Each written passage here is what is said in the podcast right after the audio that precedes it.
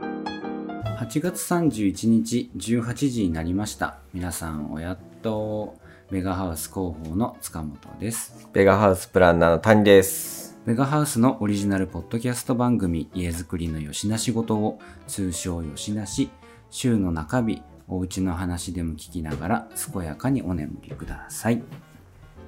はいはいということでついにもう8月も終わりですねお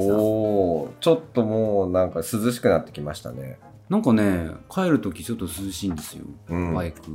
涼しい。うん朝起きた時も空気が冷たくなって、本当ですか、はい。この間寝るときついにエアコンを切るっていう日が来ましたよ、エアコン切ってうんちょっと窓開けてその夜風で寝るっていういいですね。夜風で寝るっていうのっは、ていう時期がなんかちょまあ昼はめちゃめちゃまだ暑いですけど、はね、だい。ん日だがんと暑いですよね。秋の足取りがうん感じられる季節になってきましたね、鹿児島は結構昼暑くて朝夜が涼しくなるっていう気候、まあ自然が多いからですかね。 うーん本当かよいや本当にね、なんか朝と夜涼しい気がする。うんそうですね過ごしやすくなってきますよだんだんこうやって、はい、晴れの日の方がねうん、あの涼しくなるの知ってます雨の日よりもそうなんで、天空放射って言ってうん熱がね空に逃げてくるへー雲で覆われてる時の方があの熱が逃げないので実はあーなるほどそあれありますよね雨の日とか曇りの日って日中の気温は上がらないけどううん朝からずっと同じそうそうそう気温みたいな感じそんな感で結局暑く感じるみたいな時ありますよねそうですあれあれうーんなんか似たような現象のお話があったような気もするけどまあいいです いいですかちょっと今全く思い出せなかったから、 はいはいじゃあ夏休み最後のね日のみんな夏休み最後ですねですね収録も進めていきましょうか谷さんはい、はい。ということでですね、今回ちょっと最初にお話ししたかったオープニングのお話あるんですけど、うんそれはちょっと置いといて、はい今日はリアクションメールから始めてみたいなと思っております。えーこんにちは。吉永の鈴木ですといただきました。鈴木さんです。準レギュラーあどうもの。こんにちははい。 準レギュラーに昇格。準吉田はい準 準吉永。準吉田はち準ょっと違い吉ま永す下がってますね。聞いてる方だもんねそうそう。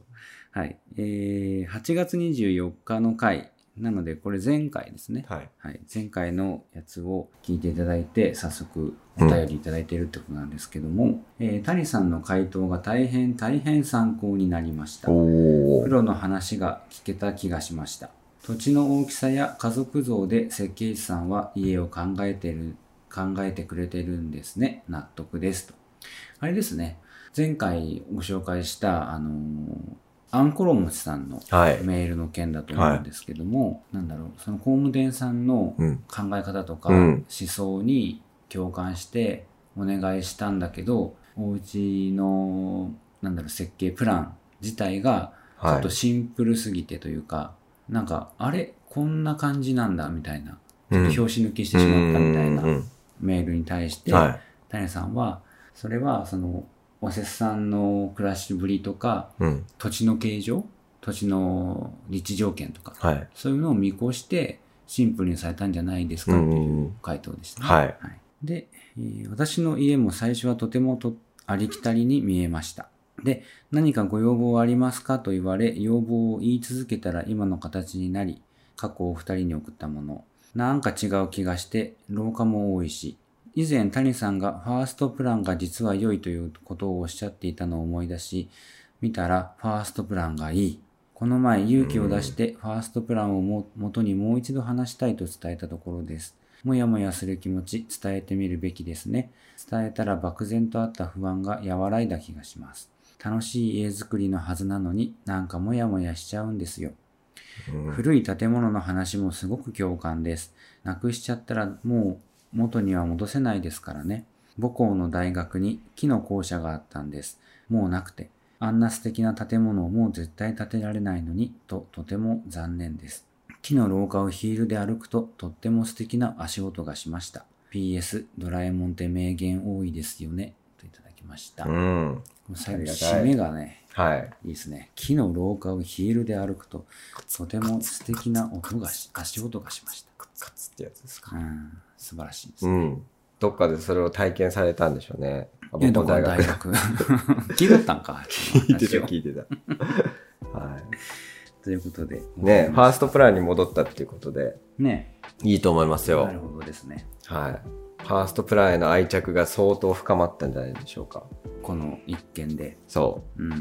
う。ね、やっぱありきたりに見えるとなんかこう、せっかくだからなんかしたいなって思いがこう出てきちゃうんですよ、きっと。うんうんうん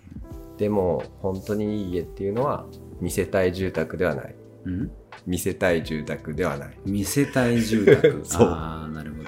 はいそうです。うん、そんなものは考えなくていいです。なんか想定しちゃうってことですねそうそうそう家を作りをするときに例えばここにお客さんが来たら、うんこんなところに喜んでくれるんじゃないかみたいな、そうそうそう。あすごい素敵ってここにこういうポイントがあったら言ってくれるんじゃないかみたいなことをちょっと考えてしまそう。とうでも実際住むのは自分だとそうなんです自よ。分が住みよいのが一番だってはい。ことですね、えっとね、よく家を考えるときに、うんあの嫌なところがない住宅っていうのを作りたいなっていつも思っててうん嫌なところがないうんいやもっと言えば目につくる目につくところがないうんうん住宅っていうのが本当にいい家だなと思ってるんですうんうんうんでそれは例えばこう気になることってもちろん目についちゃううんここがああーこうだったかなこうだったかなってなると目についちゃうんですけど、んまあそれはもちろんなしとして、うん逆にあここってめっちゃ工夫しとるんやみたいなうんうんのも逆に目についちゃう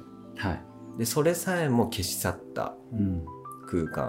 が本来は一番いい住宅一番住みやすい家っていうのになるんじゃないかなっていううんのを思っておるわけです。いいですねは日本の美って感じがしい、ますね日本の美って感じでしょ、うんそそりそうやな そうなんですよ。うんうん、わかりますよそういうかっこよさねねありますねそう消し去って消し去ってうんでも結局設計してるのとかうん関わってる人の暮らしっていうのはどうしても残るわけなんでうんどれだけ消してもちゃんとあるうんうん大丈夫なんですだかうら。んこれ何度もこすって申し訳ないんですけどうんクマさんのうんプロフェッショナルの話なんですけどうんクマさんクマ健吾さんねはいは建築家の、うんがプロフェッショナルに出た回がもう多分10年くらい前にあってい。はいではいでその時にまあクマさんってほらうん言えばモダン建築というかあのあれですよバブル建築、はいはバブルの頃に金が湯水のように湧いてた頃い。に、うんもうとにかく派手ではい。豪華絢爛で、うん特徴的で、はい一見してなんて言うんだろう激しいはい建物みたいなものが求められててそれにを建ててたうんだけど、まあ、バブルが終わり自分の建築物が求められなくなりはい。あれどうしたもんかなってういんうんううん時に、うんまあ、日本の美に帰って何だったかなお庭とかあの枯山水みたいな、はい。ああいう世界に立ち戻った時に、うん自分の美学というかそんなものいらないんだとうん土地があっておせっさんがいておせっさんというかまあ熊さんの場合はあんまり住宅じゃないかもしれないけど、うん求めている人がいてはい。なった時にそこに生じるものを建てればいいうんっていうところに立ち返ってまあその時に己はもういらないんだと、はい己は負けていいんだと、はい。でんだけど負けたってどうせ作るのは自分だから、うんそこにどうしても自分が1%か2%出ると、うんうんそれで十分なんだ、はいみたいな話をしててわかる。実際熊さんの建物って熊さんじゃんどう見ても。どう見ても ね。ね、そう思ったとしても熊さんだから、うん多分本当そのバランスでよかったんだろうなっていうのを、はいだしやっぱその考え方ってとってもかっこいいなと僕はう思っんて、ね。その頃からあの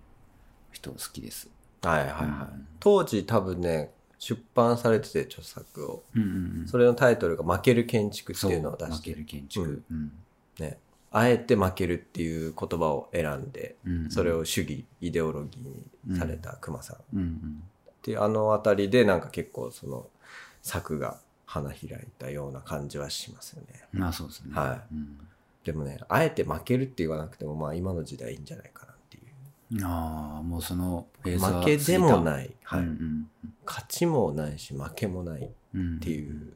のを僕はじゃあ提唱していこうかななるほど。うん今日、朝ね、うん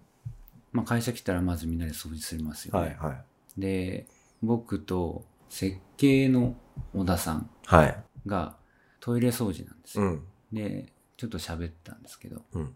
朝からいいこと言ってましたよ、小田さんが。の何ですか仕事においてうはん決定が全てだと。うんだけどうん、人生に決定は必要ないって言って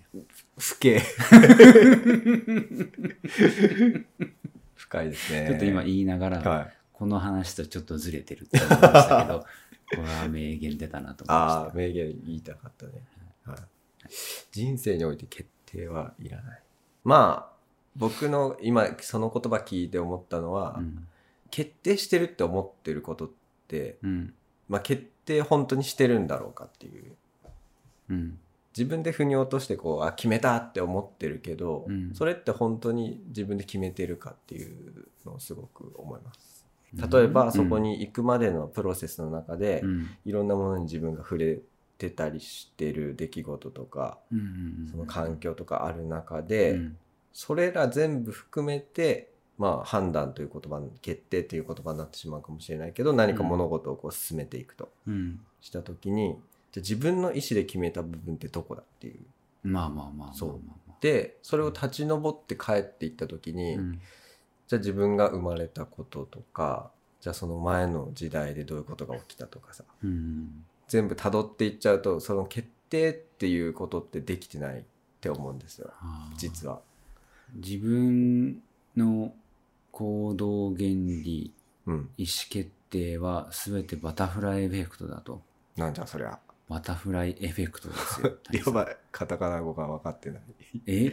バタフライエフェクトだよ。3回言ってる谷さん。ああの蝶々ってことちょうど蝶々の道の話のことですか違います、多分。 世界の裏の蝶の羽ばたきがうん。世界の反対側では台風になっているよみたいな。はいはいはい。風が吹けば桶屋が儲かるです。はいはい。うんなるほど。それか何事も。もつながっているうっていう。ん。その感覚はすごくあります。 僕ああまあ、それと全然関係ないんですけど、ん小田さんのその、そうなの。関係ない。小田さんが言ってたのは、まあその、あれです。何もかも決定して進めていかなくて うん。いいとうん、いう、その、グレーでいいと。ああ、そういうことね。人生はがいねはいはい。そんなキチキチやってたら息詰まるよっていう。ああ、はい一緒一緒。そうそう。50手前にした小田さん その言いはい方はちょっと 物議を醸すかもしれないですけど。 いや、 もう、四半、あ、半世紀ですからね。そうねはいはいもう生きて、 そうですね。彼女がうん、得た知見でございます。はいこれが、確かに。確かに。バタフライエフェクトを覚えとこう。はい。ちなみにその蝶々って知ってます知らな蝶々って、い。うん。まあなんかジャングルの中とか生きてる蝶々はい。でこう周りのさ葉っぱの形状とか、うん植物の形とかを何かで察知してあの通る道がねどの蝶々が通っても同じような動きするんだって。ええだからー。こうピョンフォワフォワフォワって1匹目が動いてるのを、次のやつも同じこうでそれが道みたいに見えるのをうん。蝶の道とかで蝶道っていうのが、まあ、昆虫界ではあるみたいでへえ。だからそれぞれ一匹一匹が違う動きしてるかと思いきやいろんな環境とか因子によって、うんその動きがもう規定されてるうーん。ちょっと機械みたいじゃん。うん。でまあ自然っていうもしかしたら逆に機械的な部分も多分あるでしょうしん。だからそのバラバラに飛んでてももしかしたらなんかいろんな環境の因子によってそれは決められてることかもしれない自自分で決めてない。うん。っていうのを思い出したわけです。その小田さんのことで。なるほど。それによって僕2つ思い出 し思い出したことがあるんですけど。どんどん広がっちゃう ね。いいっすよ、ま聞っきなたい。これ。聞きたいよ。これね、ちょっとね、1個うん全くもって不確かなあれなんだけうんど、NHK の教育テレビで、ダンゴムシを、い。はダンゴムシが入るサイズの迷路に入れるんですよ。い。うん。そしたら、どのダンゴムシも同じ道を通ってゴールまで行っていたっていうのがあったような気がすする。ごい。まさにそれじゃん。うん、これ超道じゃんねって思ったのおね、めっちゃそうだよ、じゃあ。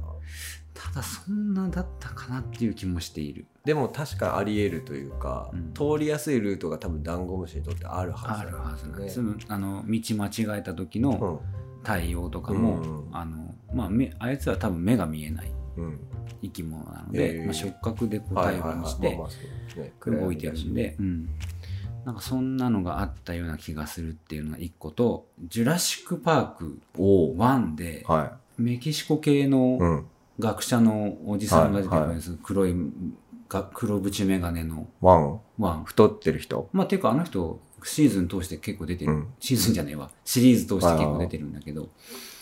あの人がマルコム博士があのなんかいたよね。カオス理論っていうのを提唱していて、うん手のげんこつ作ってうん。人差し指の頭のところに水を一滴垂らすとうん。でそしたらそれが手の甲を通って、えー手首の方に流れていったとはでじゃあもう一回やるよってい。、うん。もう次はどこに流れると思ってて、え同じところじゃないのって言ったら、次は、えっ、と、親指の方を通って手首に流れていっうん。た。だから、同じ現象を繰り返しても、実は同じじゃなくて、うんその、この1回目と2回目で時間が経ってる、気温も違うんうう、ん湿度も違う、うん風の風の風向きも変わってるから、はいは同じ状況に見えて全然違うから、は同じことは2回繰り返されないかもしれない。うん。カオスが起きるかもしれないんだよっていうのを言ってたんですよ。カオス理論。カオス理論。おお。だから、まあ、言ってしまえばジュラシック・パークってあれ遺伝子操作をうんうん。するか否かみたいはいな、はい人間が踏み込んでいい領域か否かみたいなことをスピルバーグがこう問題提起しているはい作品なので、だから、えー何億年も前の血液からよ蘇らしうたん。恐竜という生き物を人間が管理なんてできないよっていうことを案に示しているああ、なるカほど。オス理論なんですけはいどそれも思い出したおーだから聴導というものもあるがそこに突然変異なはいりはいは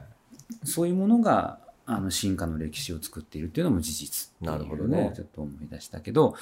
全然関係ないんですよこれ家作りのい。あるって話ない。ダンゴムシのとかだってめっちゃ関係あるよ。あるかなダンゴムシというその生物的なプログラムの中で、うんうんこの通りやすい道って多分生存できる道なんですよ。うんうんダンゴムシとして生き延びやすいルート。うんうんこの道に行けば、まあ確率的に一番種が残せるだろうっていう道を選んでるはずだよね。うんうんでそれがみんな一緒ってことは、うんそこは生存確率が高いんです何かの理由によって。うんで今生きてる生物ってさこう長い歴史の中でどの生物も生き残ってきたやつしか生き残ってないっうんうんてすごいことなんですよ。まあね。他の種は絶滅してるわけだからはい。それが判断してるその迷路のルートは何かが正しいんだから。うん。まあ、ただ、すごくあやふやな記憶だったことは、 そうですね改めて言っておきますよ。確かに家庭をこんなに熱く語っても本当にこんな話だったかっていうのは、あーちょっとなるほどねあれですけあど、りえるまあそんな。はしいね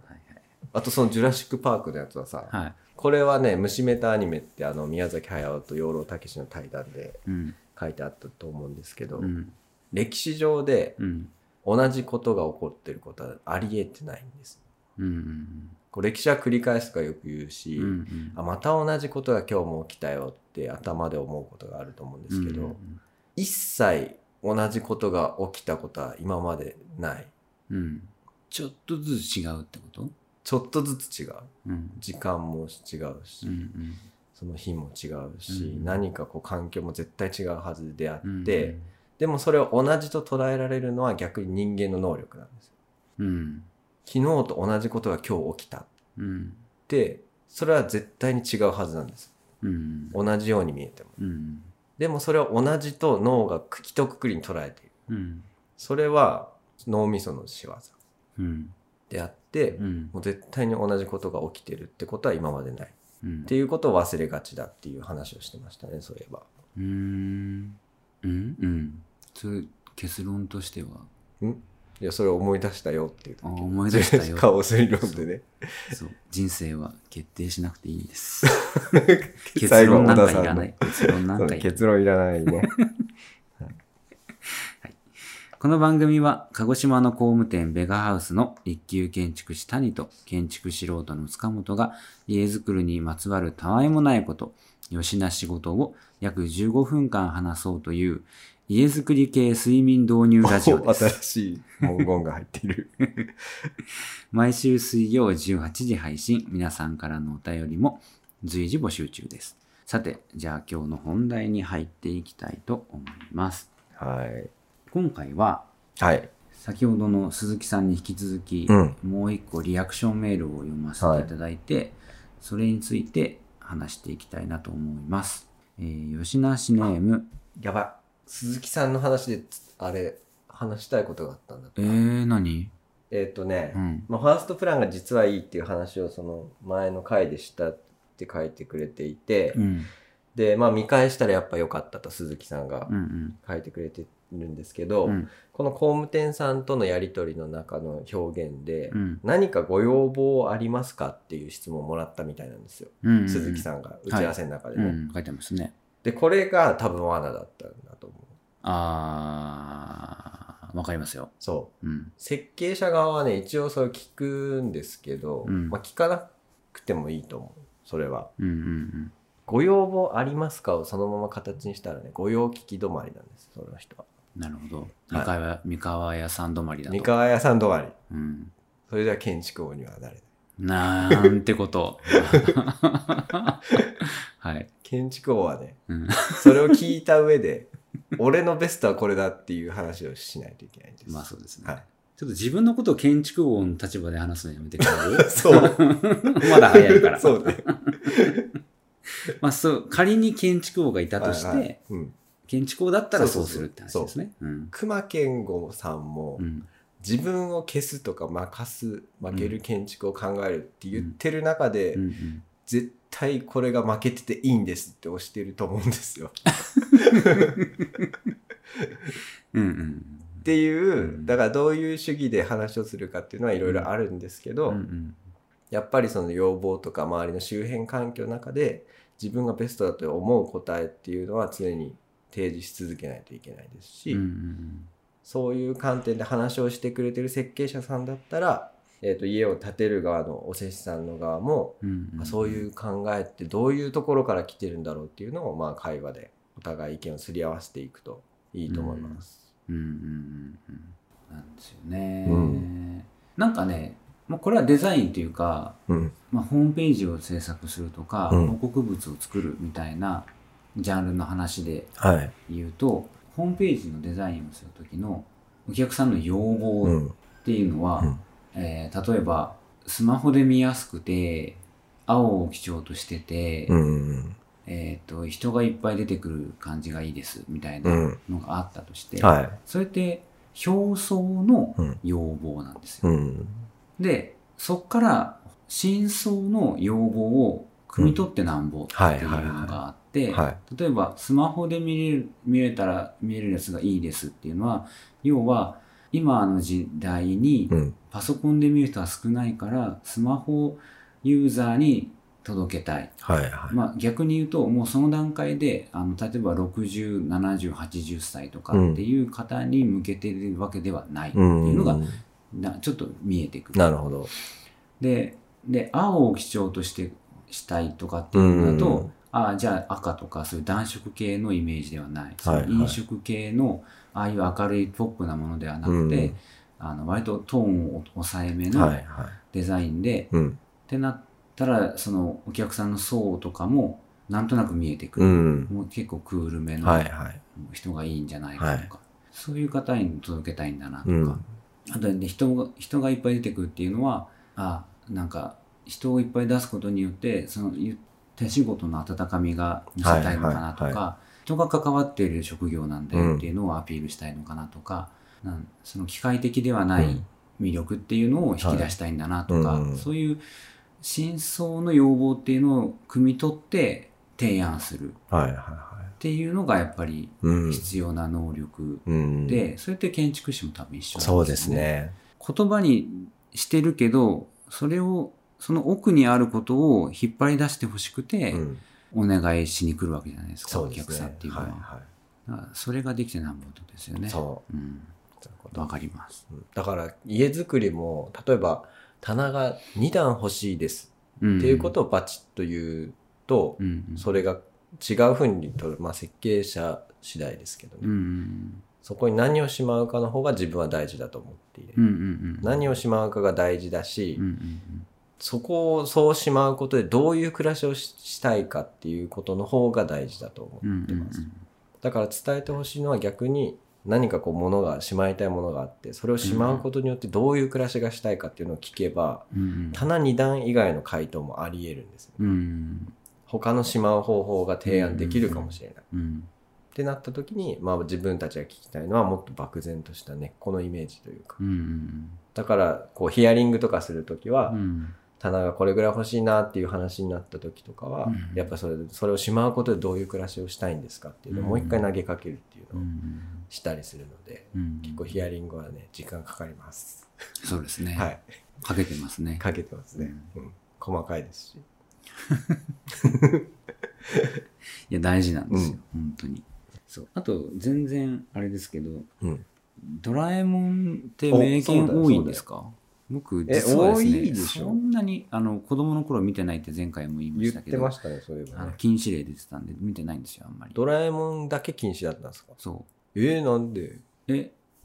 そん世の中そんな甘くねえみたいなことです。あのおお 子供すごい子供に対して、うんその何でも叶える道具を提示する生き物、いらねえっていうこと です。多分親父の考えや方ばといして。そうまそっとうではあるかうもうんねそうでしょう。理由を聞いたらま あそうかって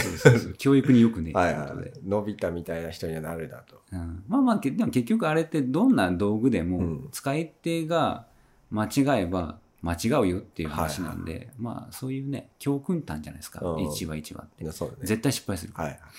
まあその辺も組みそれば別にいいんじゃねえかなとは思うんですけど。でもそれは親父さんが多分それを言ってくれてたから塚本さんにそういう視点がまあそう生ですまね。れてますもんうね。んうん、そうそうそうそう。で、で、で、で、で、そうの、んドラえもんって名言多いんですかなんか僕、あと一い個や知っ僕てるのも、ねドラえもんそんな熱心に見てたタイプじゃない んで、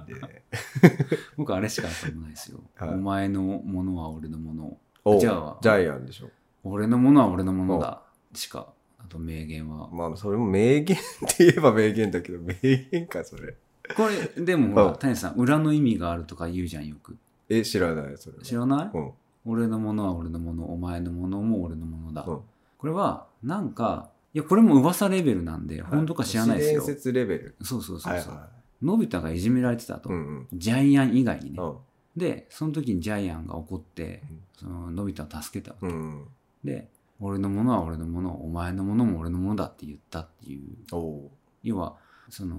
のび太も俺なんだと。ー。うん。お前が被った被害は、俺が被った被害だはいはいかはら、お前を助けるのは当たり前じゃねえか、みたいないはい。い意いね。味合いで言ったんだよっていう都市伝説がおおー。前に聞いたことがありますよ。それはねうーんと思って。いやわかる。うんわかるよ、僕、 それ。ジャイアンに今同期してんのだよ。塚本さんの話にあ同期してますけど。あうん例えば、その、地球の始まりの話になっちゃうんですけど、なんでよ。ならないよ。 ある一つの細胞がさ、最初あったわけじ ゃん。これね、どっかで話したよそんな話じゃない。よどっかで話したけど、細胞分裂しそんな話じゃてない、よこう、生物が生まれてったからさ。うんみんな、スタートは根源が一緒なんですよ。うんでもそんな話じゃないよ、谷さん。あ、そう。いや、でも、繋がっていくと思うけどね。 ジャイアンのその話は。だし、なんかこう、前回、あの、サリンジャーの話しましたけど、はあの太っちょのおばさまの話、い。は覚えてますい。かはそれにももうね、通じちゃってるなって思うい。し、通じちゃったのう本ん。当にあらゆる人は、その太っちょのおばさまだし、あらゆる人に対して、こう、見られてるという意識も、見られてるというか、うん誰に対しても、こう、ペンネーム。 さらっと、 さらっと言ったね。あ、吉なしだ。はい吉なしネーム、ノバックさんから。ノバックさん。はい。リアクションメールいただいております。新壁を取り上げていただきありがとうございます。ホームページで宝月を拝見しました。おえー私は関西在住ですが、いつかお邪魔してみたいです。工務店さんの木の柱と梁をむき出しにすることで作り手の誠実さを示すとのお考えに共感しており、まあ、新壁をあの採用している理由ですね、はい。えー無垢の柱と梁が時を重ねていくのを楽しみたいですありがとうございました大壁と新壁の魔術師吉田磯八先生の磯や、話磯や。磯谷うん。吉田磯谷先生のお話も楽しみにしております。暑い日が続きますので、どうぞご自愛ください。ということで、オーバーっオーバーということでいただいており ます。て。はい。ついに行きましたよ。来たね。大壁と新壁の魔術師、聞き吉た田いようです磯ね谷先生のお話を、望んでらっしゃいますかはい、お願いします、谷さん。えーとですね、吉田磯也さんっていうのが、うんえーとね、1800年代の終わりぐらいに生まれた方。そんな、そうう。ん、まあ、900年代に入るちょい前ですね。はい。に生まれていてう、ん、まあ、吉村純三さんって好きっていう話をようんうんうんくしてると思うんですけど、うんその方よりちょいと上だったかな。うーん、ちょっと上ぐらいの世代。うん、で、えっと、同じ芸大の先生かなんかしてたはずなんですけうど、ん、まあ、それぐらいの時代の人です。うん、これは磯谷っていう名前ちょっと変わってるじゃないですか58、五十八。磯八さんっていうう、ん、うん、で、えっと、これはですねなんだっけ大谷さんの創業者の方これウィキペディアに載ってますけどみんな調べればすぐ出るんですけど、はい伊藤さん創業者の方の五男、五男、はい。はいうん第8子として生まれた、ん五男第八子ああそういうことかうん8人兄弟そすごいですねうでしかも、えっと、お父さん58歳の時に生まれたそうですあら磯八へそうだからあ磯谷58歳で生まれたから磯谷 えっていうね昔の人ってなんかそういう年齢とか生まれた年で名前の決めてたりって結構ありますあもんねあっていうかもう8人目はもうそれでいいっていう気がし ます、これでいいかみたいな。うん、っていう方で、うんうんえーとまあ、すき家建築って言ってさあのお茶の建築とか、うんうん和風の建築っていうのをかなりこう極めてらっしゃった方です。うんで昔ながらの日本の建物はねその新壁って言ってやっぱ柱見したりうん構造体を見せるうんうん建物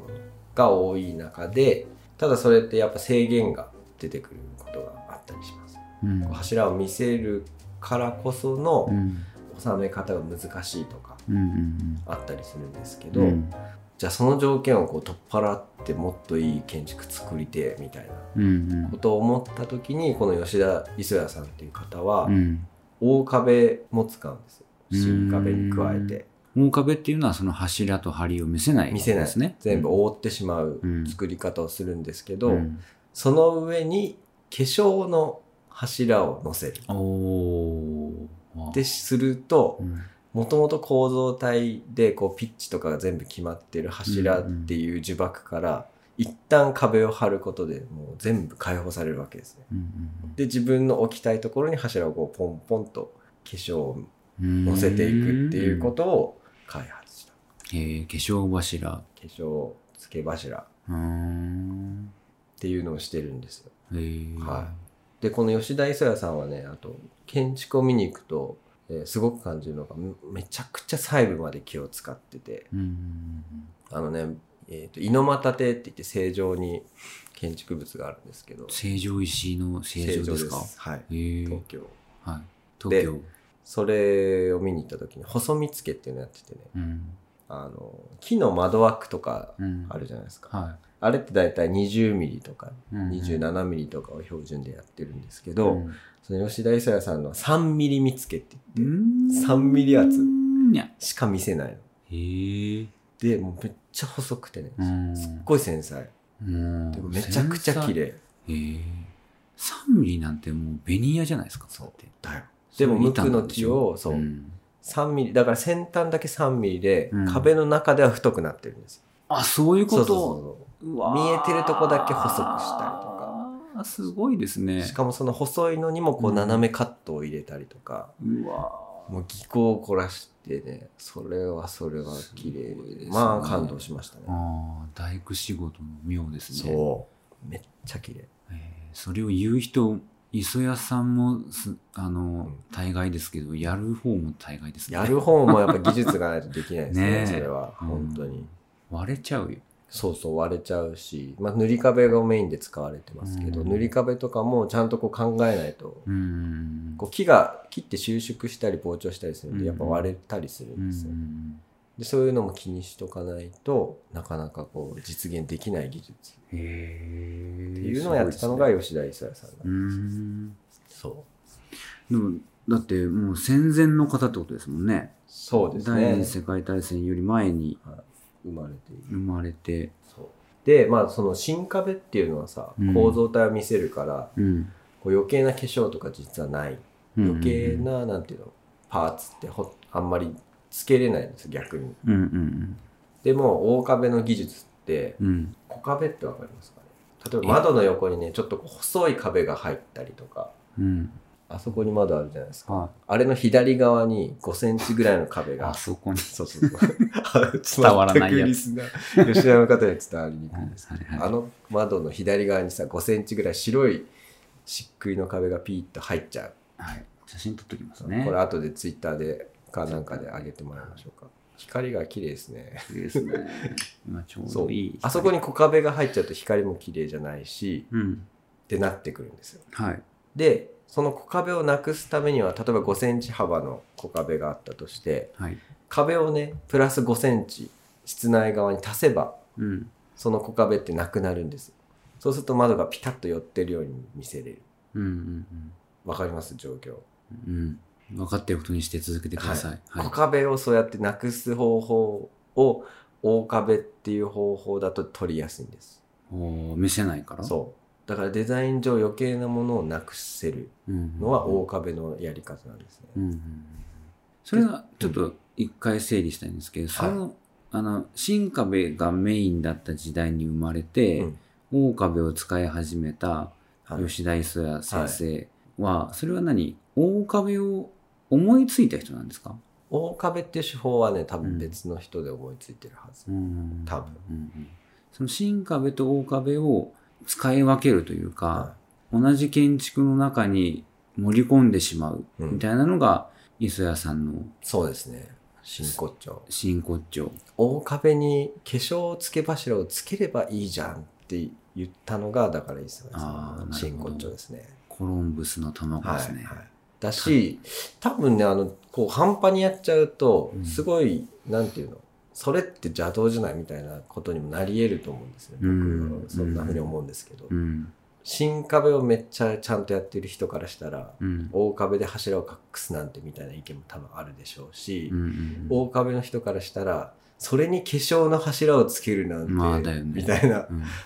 って物議もあるはずなんですけどさらにそれを凌駕するうん多分細かいディテールのその細見つけだとかあー空間性っていうのを表現したから認められてるはずあーと僕は思います。なるほど、うんなるほど。邪道を王道にしてしまった。うなるほそうですど。で吉田磯谷賞っていう賞もあるぐらいですから、あらすごいですねうんなるほど。そういうちょっとパイオニア的なそうこそうそう。とがあるんですでね。芸大の教授だった時代で誰か芸大系のね建築家の方に書いてあったんですけど吉村純三さんってこうちょっと温厚なまあでも怖いとは思うんですけど、うん。温厚なっていう表現が結構あったりして、うん授業でねその設計の公表会みたいのがある中で吉村純三と吉田磯也がいると。うん。あ、ダブル吉田だ。だぶいやえ違うよえ吉村あ、と本吉当田だ。違った。よしよしではあるけど、ね、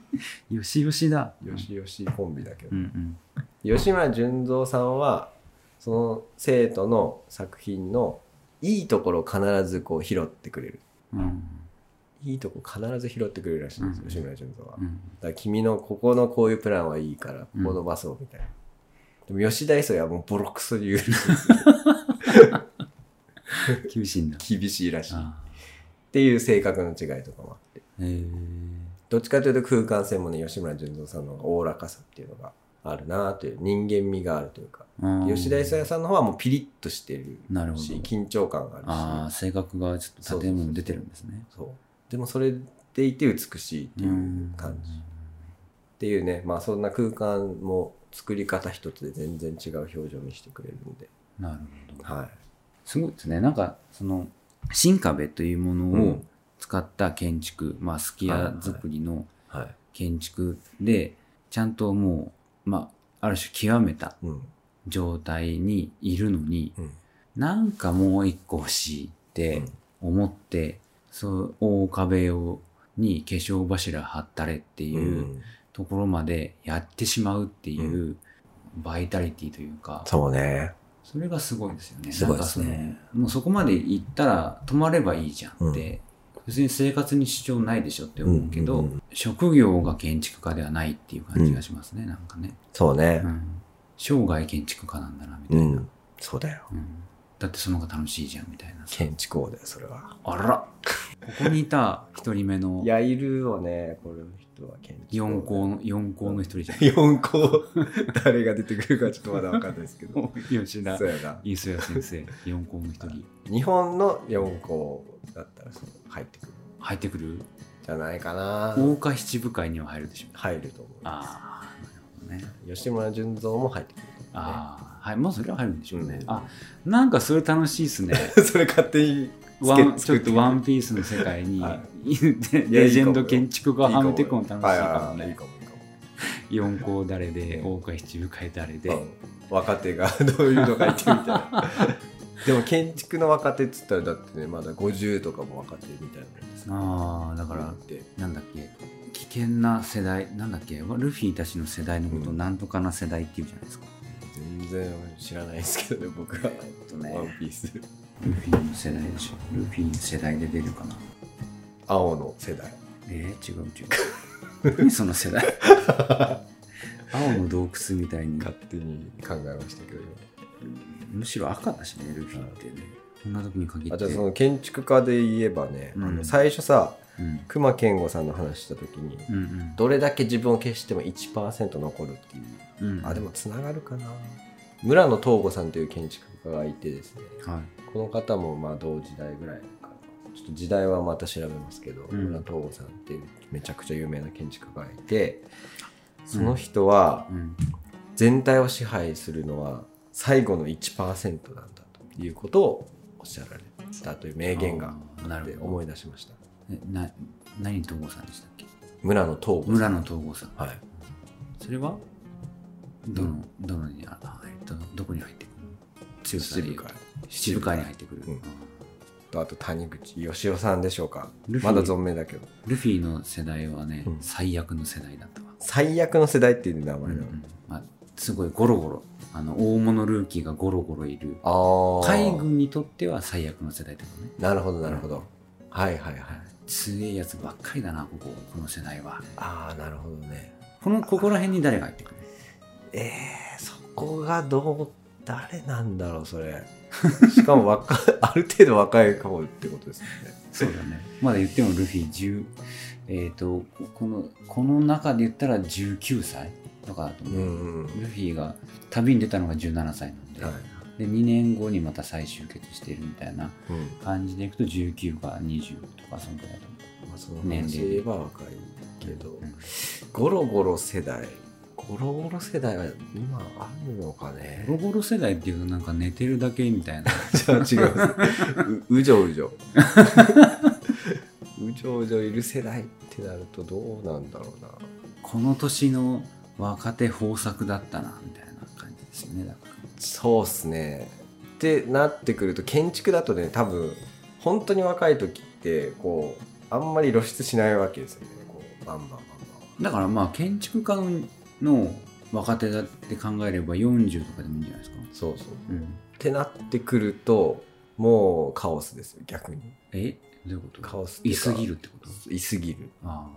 この人がっていうのはあんまないですよね。なんとなく。あそうなんだうん。あまあでもね一応このポッドキャスト内では谷さんをルフィに据えないといけないっていうのがあるので、ああ それはそうかうん、谷さんはまあだだルフィと谷さんの共通点でいくと、ルフィはイーストブルーっていう、うんあの世界を4つに分けはいはいたはい海の中の最弱の海と呼ばれる、あイーストブルーに生まれて、うんそこからグランドラインっていう、あのあはいはいはいつわものがうんいっぱい集まる場所に乗り込んでいくんですけど、だから谷さんも小笠原に生ま れて小笠あ原の市長離島に生まれて、はいはいそこから徐々にこうね、やってきてるわけじゃないですか。この間ねうん、あのベガで進めるって決めたおせしさんがいるんですけど その小笠原の淡々と塚本さん突っ込みますよねっていうことを言ってくれた人が、うんその回の話を聞いてくれてたみたいでうん、冷や汗かきながら聞きましたよって言ってなんでいやなんかまさかこんな話題にされるとはみたいな小笠原を淡々と塚本さんが突っ込むっていう話をしたことがネタになって 吉梨が放送されてるみたいな、すべてをネタにしていきます。っていうのがあったのを思い出しましたつい最近、はいで、そこがちょっと通じるところかな。はうんで、最初は3000万ベリーです。はい、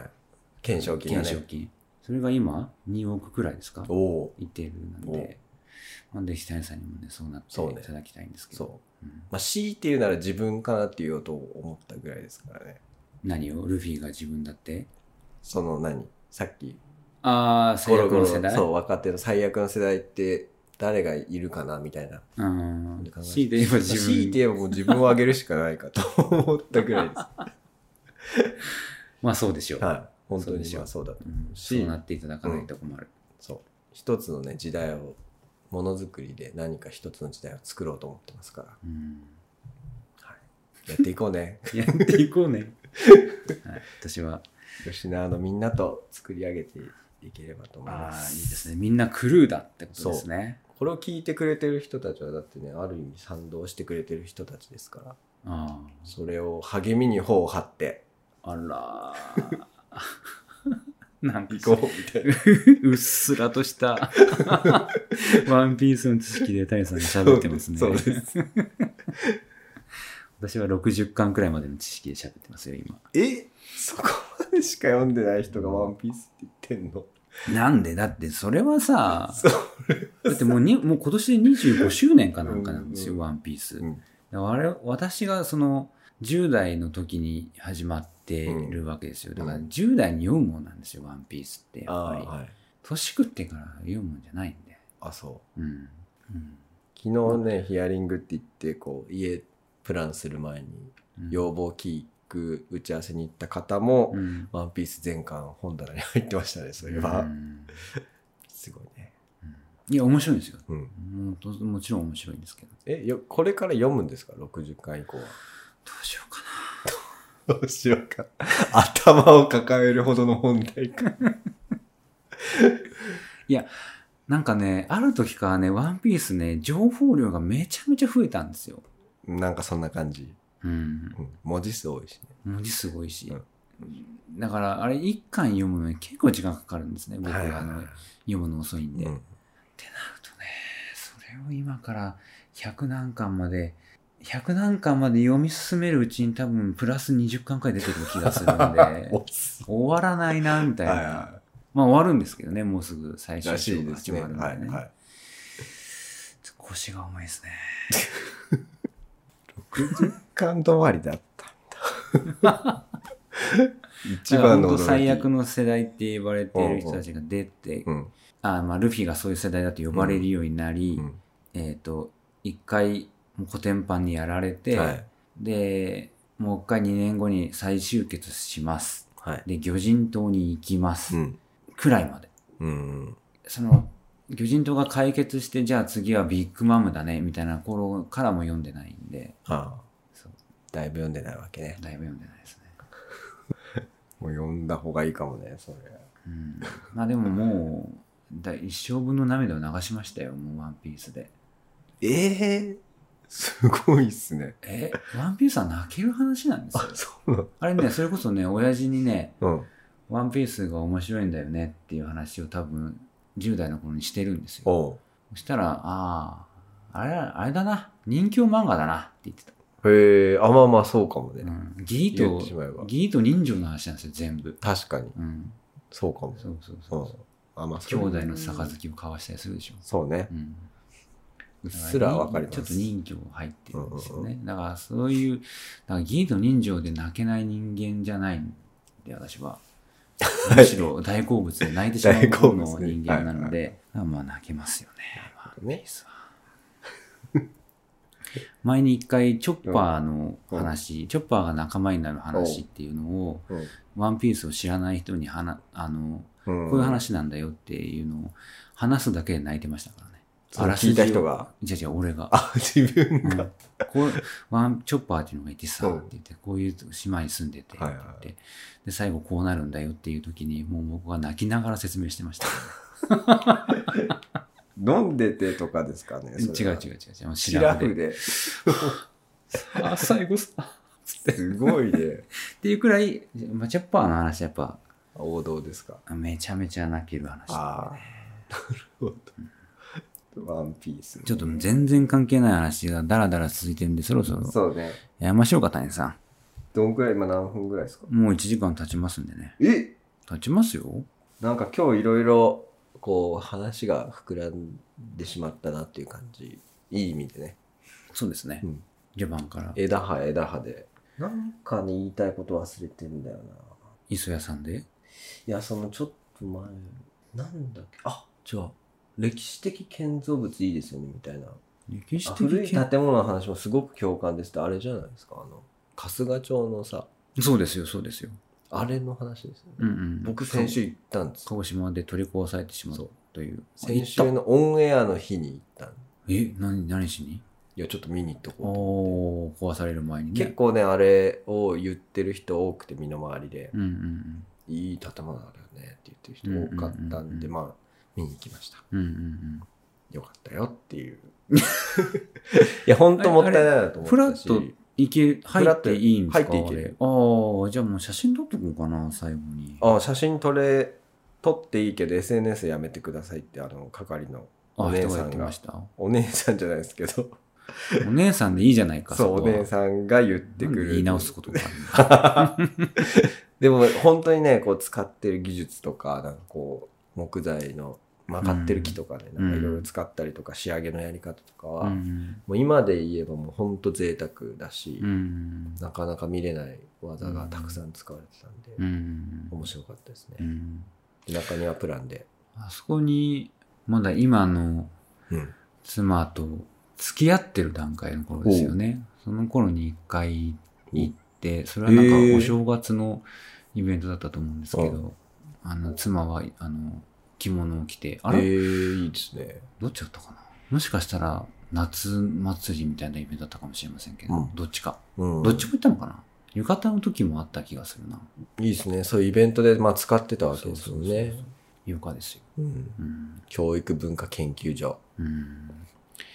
そう。ああいうものもな残していけるような、ねね、新築を建ててますけどね。えうん。ああいうものも残していきたい。こうしたいね。そういうのも何かに力になれればいいんですけどね、我々が。時間が経った建物ってさ、なんかこう、まあ、ちゃんと大事にされてるっていうことは大事なんですけうんど、うん新築では超えられないものがあるというか、やっぱりう、んうん時っていう、なんかこうね、うん蓄積が。うん。うんやっぱそれはね、昔のものっていいなと思いますよね。うん。まあそうですようねん。。味わいがやっぱ出てるから。うん。まあ、僕らが建てる建物もそういうふうにちゃんと時が貯められるようにうん。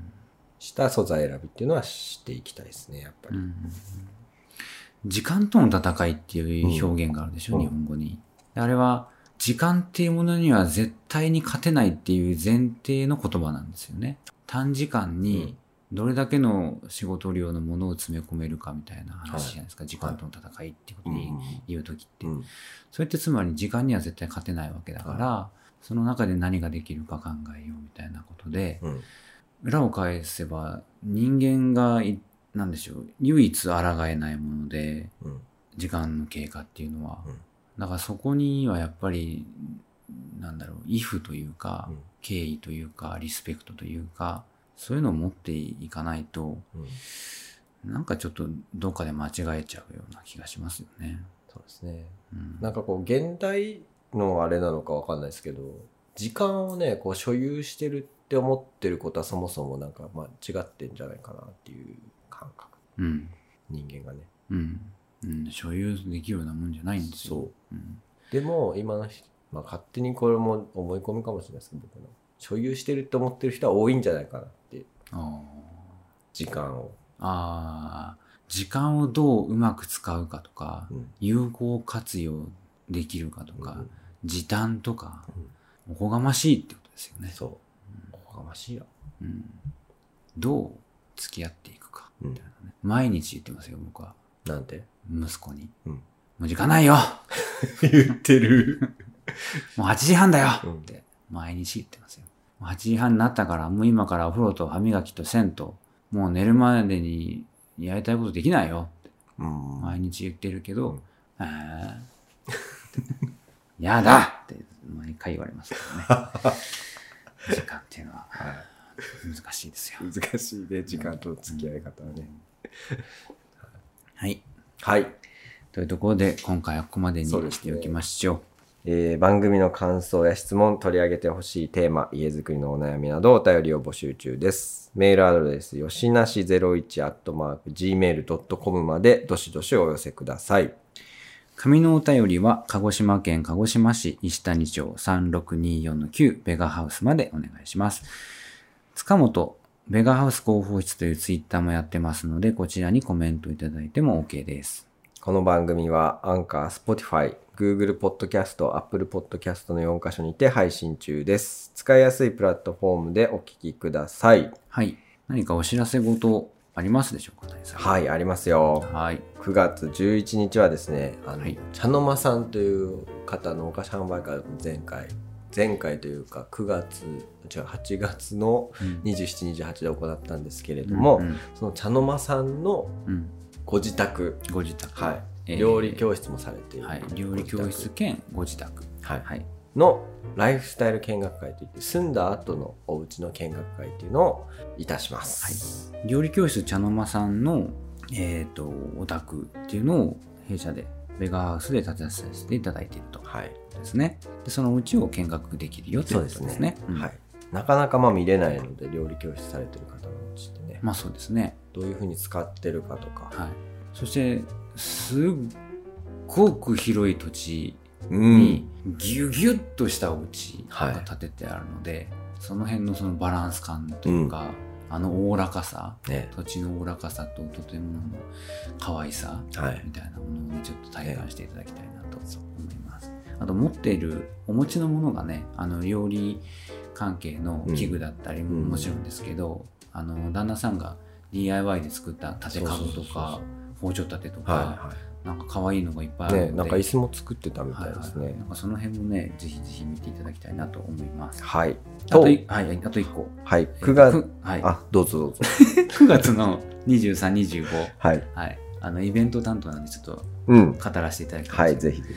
えーモンビーゼガーデンという、えー、と植物を扱ってらっしゃる、まあ、ドライのもあるし成果もあるんですけど、はいまあそれでリースを作ったりとかあとスワッグうんとかを作ってらっしゃるモンビーゼガーデンという方がアイラにいらっしゃるんですけども、はいその方とコラボして、うんまたショーホーム全にて展示会を行いますあのショーホーム全っていう、まあ、私たちの持ってる見学会場をにその植物を飾っていただいて、まあ、植物のある生活っていうのを、はいあのまあ表現していただくような展示会で、うんもちろんその飾ってあるものとかは購入もできますしあとねお菓子の販売とかハーブティーの販売も同時に行いますのでぜひぜひお気軽に、まあ、ご予約優先ですけどたはいふらっと立ち寄っていただいても構いませんので、はい来ていただきたいなと思います、はいそれではまた次回なんだこのトー ンはあれなんか言い忘れてないかなっていうはいはいそれではまた次回お会いしましょういいかなうんベガース広報の塚本とヨガハウスプランナーの谷でした、はおやすおみやなすみさないさいこれが定番になるんですよねそうですよおやすみの方がいいかおやすみにするなんかそっちの方が親しみがあるかもそうだねベガースプランナーああれ谷でもでしたおやすみおやすみにするあれでもいいよ何 お眠りでもいいよ無理はちょっとおねえっぽいからお眠分間やめるじゃあ、えおー、やすみベガース広報の塚本とベガーハウスプランの谷でしたおやすみ